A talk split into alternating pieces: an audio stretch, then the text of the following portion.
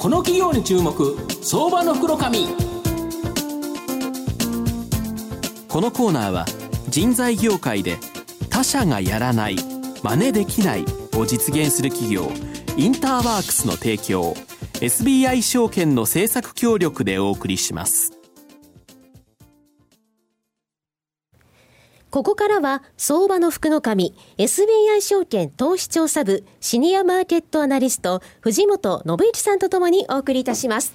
毎度相場の福の神こと藤本でございますまあ暑いですけど、はい、オリンピック結構調子いいですね。調子いいですね。ね。なんか、ますますなんか熱くなってきますね、この辺りはね。で、ねはい、で、ますます熱くなってくるんですが、その熱くなってくるようなですね、金メダルのような銘柄、はい、今日ご紹介したいなと思ってるんですが、えー、今日は、えー、証券コード6032東証一部上場インターワークス代表取締役社長の雨宮レオナさんにお越しいただいています。雨宮さん、よろしくお願いします。よろしくお願いします。よろしくお願いいたします。えー、インターワークスさんは東証一部上場で株価今1219円と売買単位100株ですから、まあ、12万円ちょっとで買えるという銘柄なんですが、えー、東京都港区日新橋に本社がある製造業、アパレル、販売などの特定の特定業種や職種に特化した求人サイトを運営している企業です。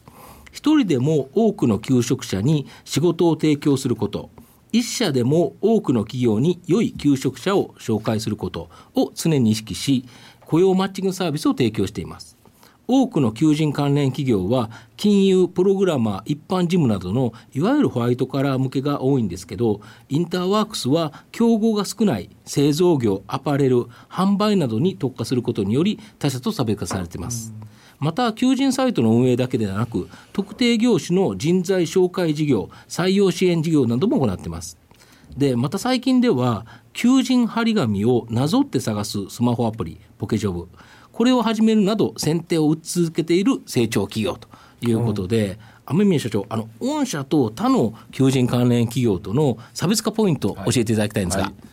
あのご存知の通り人材サービス企業が非常に多いんですけども、はい、日本国内ですね、はい、まあ、皆さんご存知のように雇用環境改善されまして、うん、求人倍率どんどん増加しています、はい、でこれ少子高齢化によってまあ就労人口が減少している、まあ、これが今の日本の現象なんですけど、うん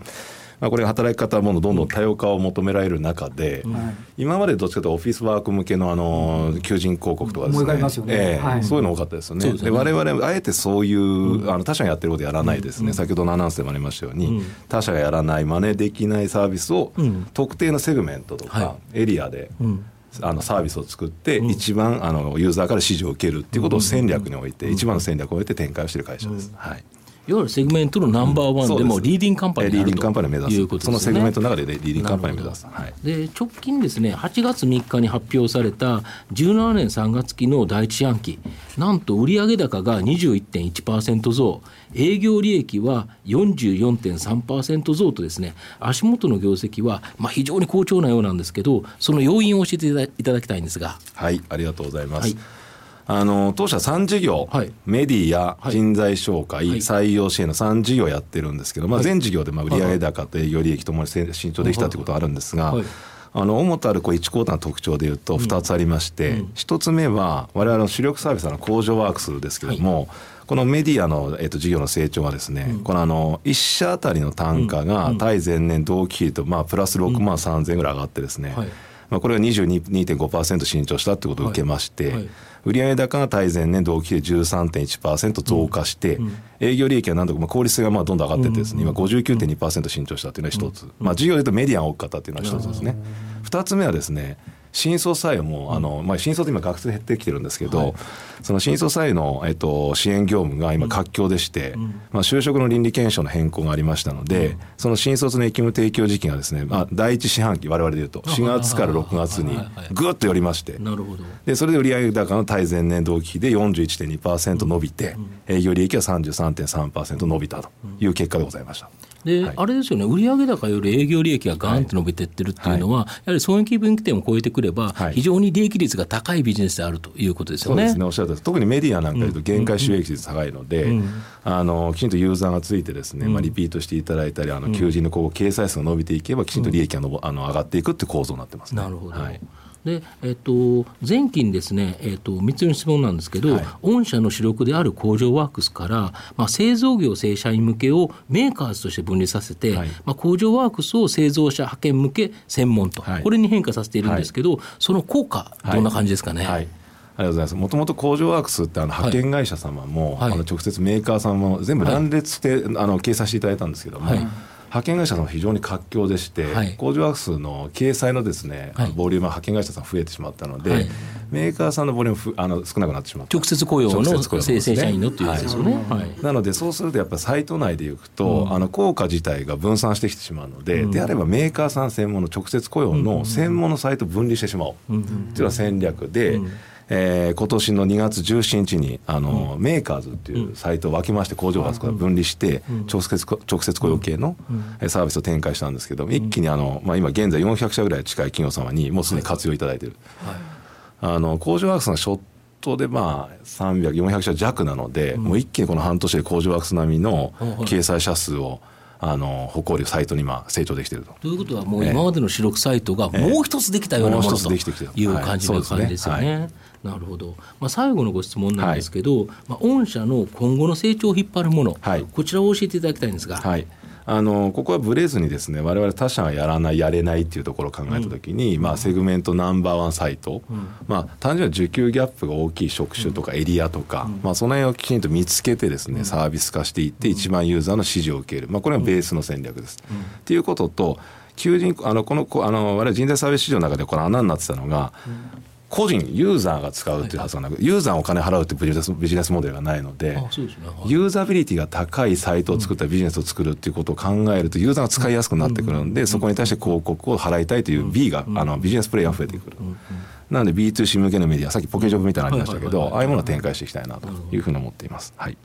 なるほど。やっぱポケジョブって非常に面白いサービスですよね。ちょっとユニークっていうか、まあ、自分でやっててもなんですけど、はい、あの多分ブルーオーシャンどころかですねあの発想でビジネスを作ったものはないんじゃないかというふうに思って、ね、いわゆるその求人の張り紙普通にネットに出てない求人を、それをですね写真スマホで撮って、それをアップして、えー、とそれに応募できるということですよね。非常に、まあ、スマホアプリの中でも、まあ、ユニークなサービスかなと思うんですが、はい、あとあの来週ちょっとイベントがあるようなんですけど、そうなんです、はい、ちょっと告知させていただいてですね、来週あの8月26日の金曜日と8月27日の土曜日の、はい、両日あの10時から17時なんですけど東京の有明のビッグサイトでですね、はい、あの日本経済新聞社主催の日経 IR 投資フェアっていうのに出展我々させていただきまして、はいえー、このまで直接ご質問にお答えしたりですねあのこれこの場自体入場無料なのでお越しいただければなと、うん、私あの両日あのずっとフルでいますんで。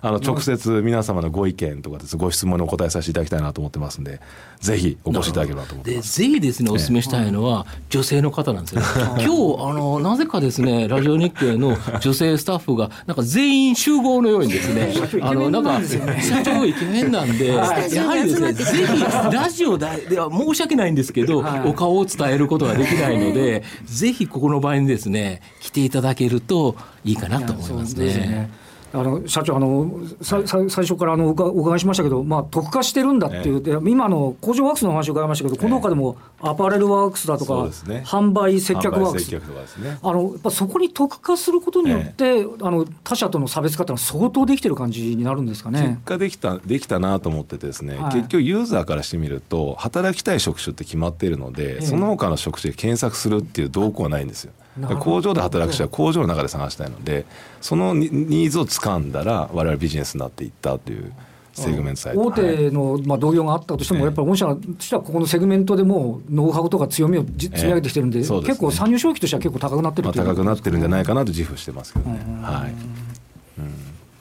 で最後少しまとめさせていただきますと、はい、えー、インターワークスさんは特定の業種に絞ることで、まあ、競争が激しいですね。レッドオーシャンを避け、はい、自社の強みが生かせですね。しかも高収益が期待できるブルーオーシャンを確保している企業さんとで日本のものづくりを支えるです、ね、製造業にとってはなくてはならない存在の企業だと、伺ってもそんな感じですもんね、はい。はい、これは工場ワークスということで本当に働く人をこれ送ら込まないと日本のものづくりできなくなっちゃうので、ね、やはり非常に重要かなと。で配当利回りもです、ね、その割に2%ちょっと高めでですねまあ、じっくりとやはり中長期でですね、まあ、成長を期待しながら保有していただきたい銘柄だなと思ってます。すごく良かったですね。はい、はい今日は証券コード6032東証一部上場インターワークス代表取締役社長の雨宮レオナさんにお越しいただきました。雨宮さん藤本さんどうもありがとうございました。どうもありがとうございました。東証一部証券コード6032人材業界で他社がやらない真似できないを実現する企業インターワークスは製造業の求人掲載数ナンバーワンを誇るサイト工場ワークスを中心に9つのメディア3つの事業を展開しております。新たな雇用の創出から産業界や企業を支え働くエネルギーに満ちた社会を作り出す。東証一部証券コード6032インターワークスのこれからにぜひご注目ください。の企業に注目相場の福のこのコーナーは人材業界で他社がやらない真似できないを実現する企業インターワークスの提供 SBI 証券の政策協力でお送りしました。